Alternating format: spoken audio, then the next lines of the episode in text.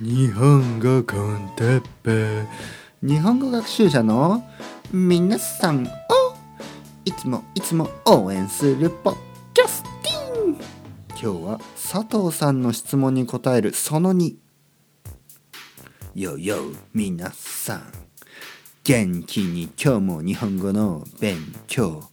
続けてますか？続けてますか？僕はポッドキャストを続けてますよ。みんなは皆さんは日本語の勉強を続けてますよ。それが僕が伝えたいメッセージ。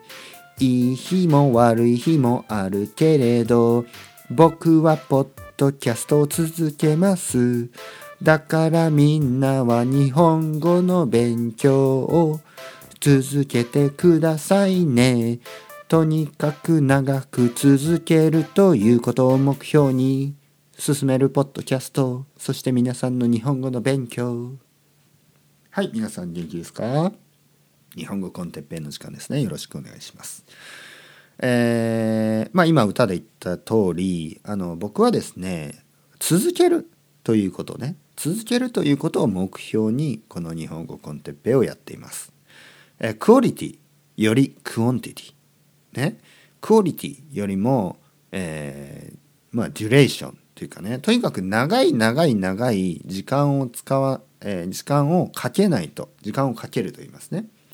身につかないものがあります。それが僕は子供の時にやっていた剣道だし、えー、僕は英語やねスペイン語も長い長い時間勉強している。で長い長い時間勉強しないと身につかないものの一つにやっぱり語学がありますね。語学。ね。皆さんにとっては日本語の勉強。これは長くやらないとダメなんですね。だからあの忙しい人がね忙しくない人かいい人か悪い人かいろいろあります。だけど長く長く勉強を続ける、ね、でそのメタフォーそのフィロソフィーフィロソフィーを僕は皆さんとシェアしたいんですね。だから日本語コンテッペイも一番僕はね大事にしてるのは続けることです。僕も続けます。忙しい日も忙しくない日も、ね、いい日も悪い日もいい月も悪い月もいろいろあります。だけど僕は続ける。僕はポッドキャストを続ける。だから皆さんにも日本語を続けてほしい。ね、続けることをポリシー。ね、面白いとか面白くないとかそういう時あります。面白いポッドキャストもあるし、面白くないポッドキャストも、面白いエピソードもあるし、面白くないエピソードもあります。当たり前です。ね。だけど、続ける。ね。それを皆さんもね、頑張っていきましょう。日本語が勉強ができる時のね、なんか集中できなかった時とか、いろいろありますよね。もしかしたら1ヶ月全然勉強しなかったとか、1年勉強しなかった時はあるかもしれないです。だけど、また始めましょう。今日ね。今日今日からまた頑張ろう、ね、いつでも続けられます、ね、続けることが大事。日本語コンテッペよろしくお願いします。前置きが長くなりましたね、えー、前回あの佐藤さんというねある日本人の女性からあの質問を受けて「哲平先生はどうやって日本語の先生になったんですか？その経緯を教えてください」という質問に対して僕はもうあの大学を卒業してからの全てを 話し始めてしまいましたね。まあでもやっぱりいろいろ何かが起きたきっかけを話すためにはその前をずっと話さないとあの自分の中でもなんかこう「ん？ん?」と腑に落ちないとこは出てくるので、えー、ちょっとそういうふうに僕がねいかにその日本人のあの普通の人のあのサラリーマンになってね、えー、結婚するそして家を建ててとかね子供を産んでみたいなところから外れたのかね。僕はあの話僕の話はねポッドキャストは脱線する傾向にありますよね。ダイグレッションですね。脱線する傾向にあるけど僕の人生ももう脱線しまくり。ね。というわけでちょっとそれをね、えー、説明というかあのしてみました。前回は。前回はあのロンドンに行ったところまで。あ違う。ロンドンから戻ってきてある重大な、まあ、事件というかそういうのがあって僕の中で、えーやりたいことをやるよりも自分にできることを一生懸命やろう自分にできることを一生懸命やるというふうにね考え方が変わったというところですね。で自分ができることは何もない。だけどまあ今まで英語を勉強したのでもしかしたら英語に関わる仕事だったらできるかもしれないということでまずあの僕の友達がね英語を教えてくださいねじゃあ友達だから哲平君英語教えてよみたいな感じですね。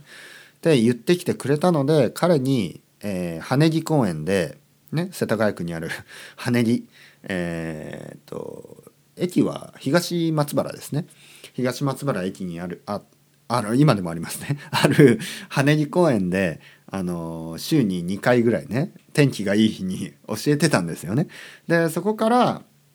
あの下北沢に教室を開くことになったと、そこまで、えー、話しました。で下北沢の教室ではたくさんのね外国人の先生が僕を手伝ってくれて、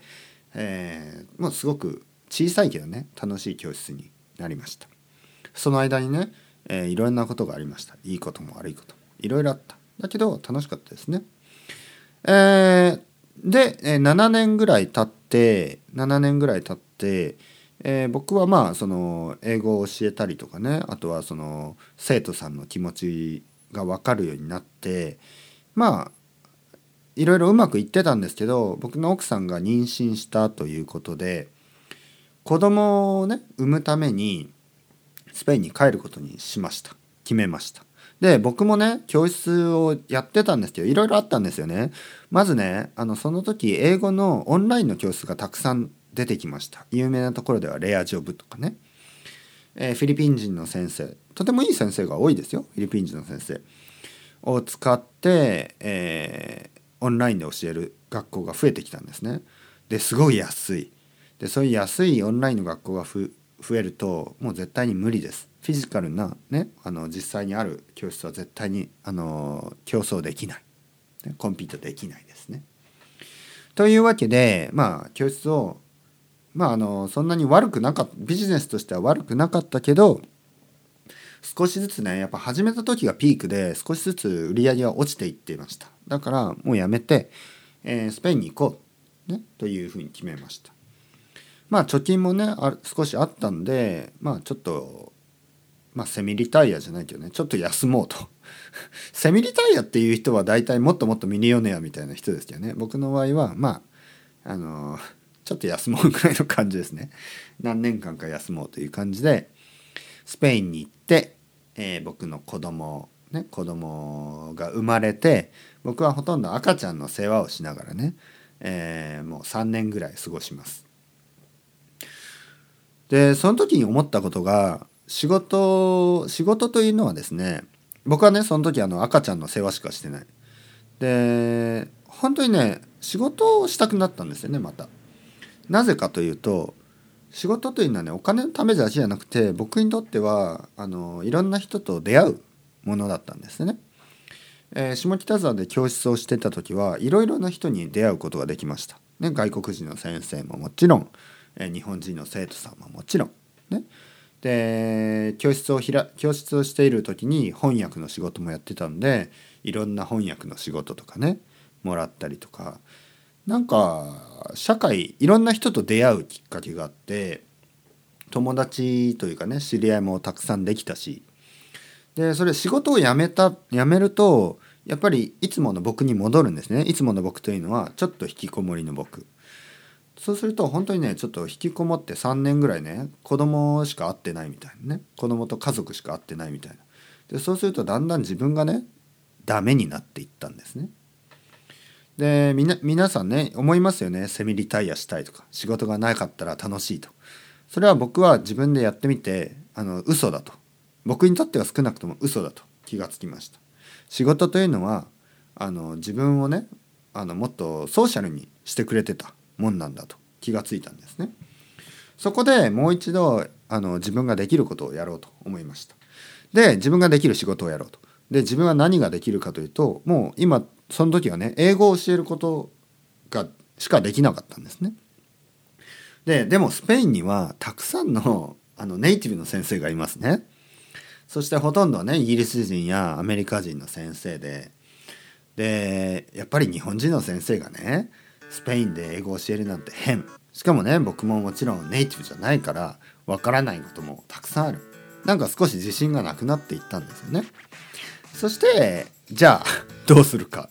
日本語の先生になるしかない。というふうになりました。でなぜ日本語の先生になろうと思ったかというと僕は愛登記でスペイン語を勉強してたんですね。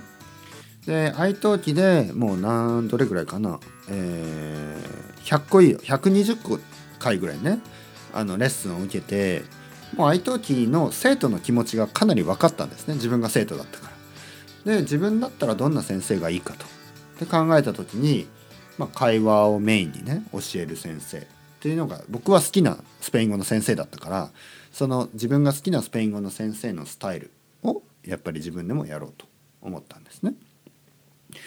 でだから全てには伏線があってまず僕が下北沢で学校をやっていた時にオンラインの学校にはもう勝てないと思った思ってで生徒になってみるとオンラインの学校の方が安いし便利だしあの先生もあのいい先生がいるしというので自分でもねその自分が生徒としても気が付いてしまったんですね。えー、フィジカルの学校の必要はない、ね、オンラインの学校で十分っていうことに気が付いた。というわけで自分でもやろうと思った。ポッドキャストを始めた理由はポッドキャストも僕はずっと聞いてたんですよね。僕がその最初にねあの説明したインドに行った時から聞いてます。だからもう大学を卒業してすぐぐらいから聞き始めてるんですね。ポッドキャストが始まってすぐぐらいから。それでポッドキャストで英語を勉強したし、で、ポッドキャストでスペイン語を勉強したんですね。で、僕はスペイン語を勉強したポッドキャストの一つに、えー、エスパニオルコンホコンホアンというね、ホアン先生というスペイン人の先生がやってる、あの、面白いポッドキャストがあって、僕はそのそこからインスパイア、ね、インスピレーションを受けて僕も日本語コンテッペイというタイトルで始めたんですね。で僕が想像した通り日本語コンテッペイで、えー、聞いてくれた人が、えー、愛登記で連絡をくれて僕の生徒になるということが続いたのであこれはこのまま続けられる。ね、そしてその頃、えー、僕の子供も少し大きくなって奥さんとね僕もいろいろ話して日本に行った方があのいろいろ楽しいかもしれないから日本に戻ろうということで今東京にまた戻ってきたということです。なのであの 佐藤さんの質問にね答えるためにもうかなり長い時間ね話してしまいましたけど佐藤さん分かっていただけたでしょうか？あの長くてすいませんね一つの質問に答えるのに長すぎですよね答えがね。えー、まあ僕の中ではあの佐藤さんにとってはすごくいいと思います今は。あの田舎に住んでるってことは全然関係ないです。日本の田舎に住みながらオンラインのいい日本語の先生になることはもう全然可能ですから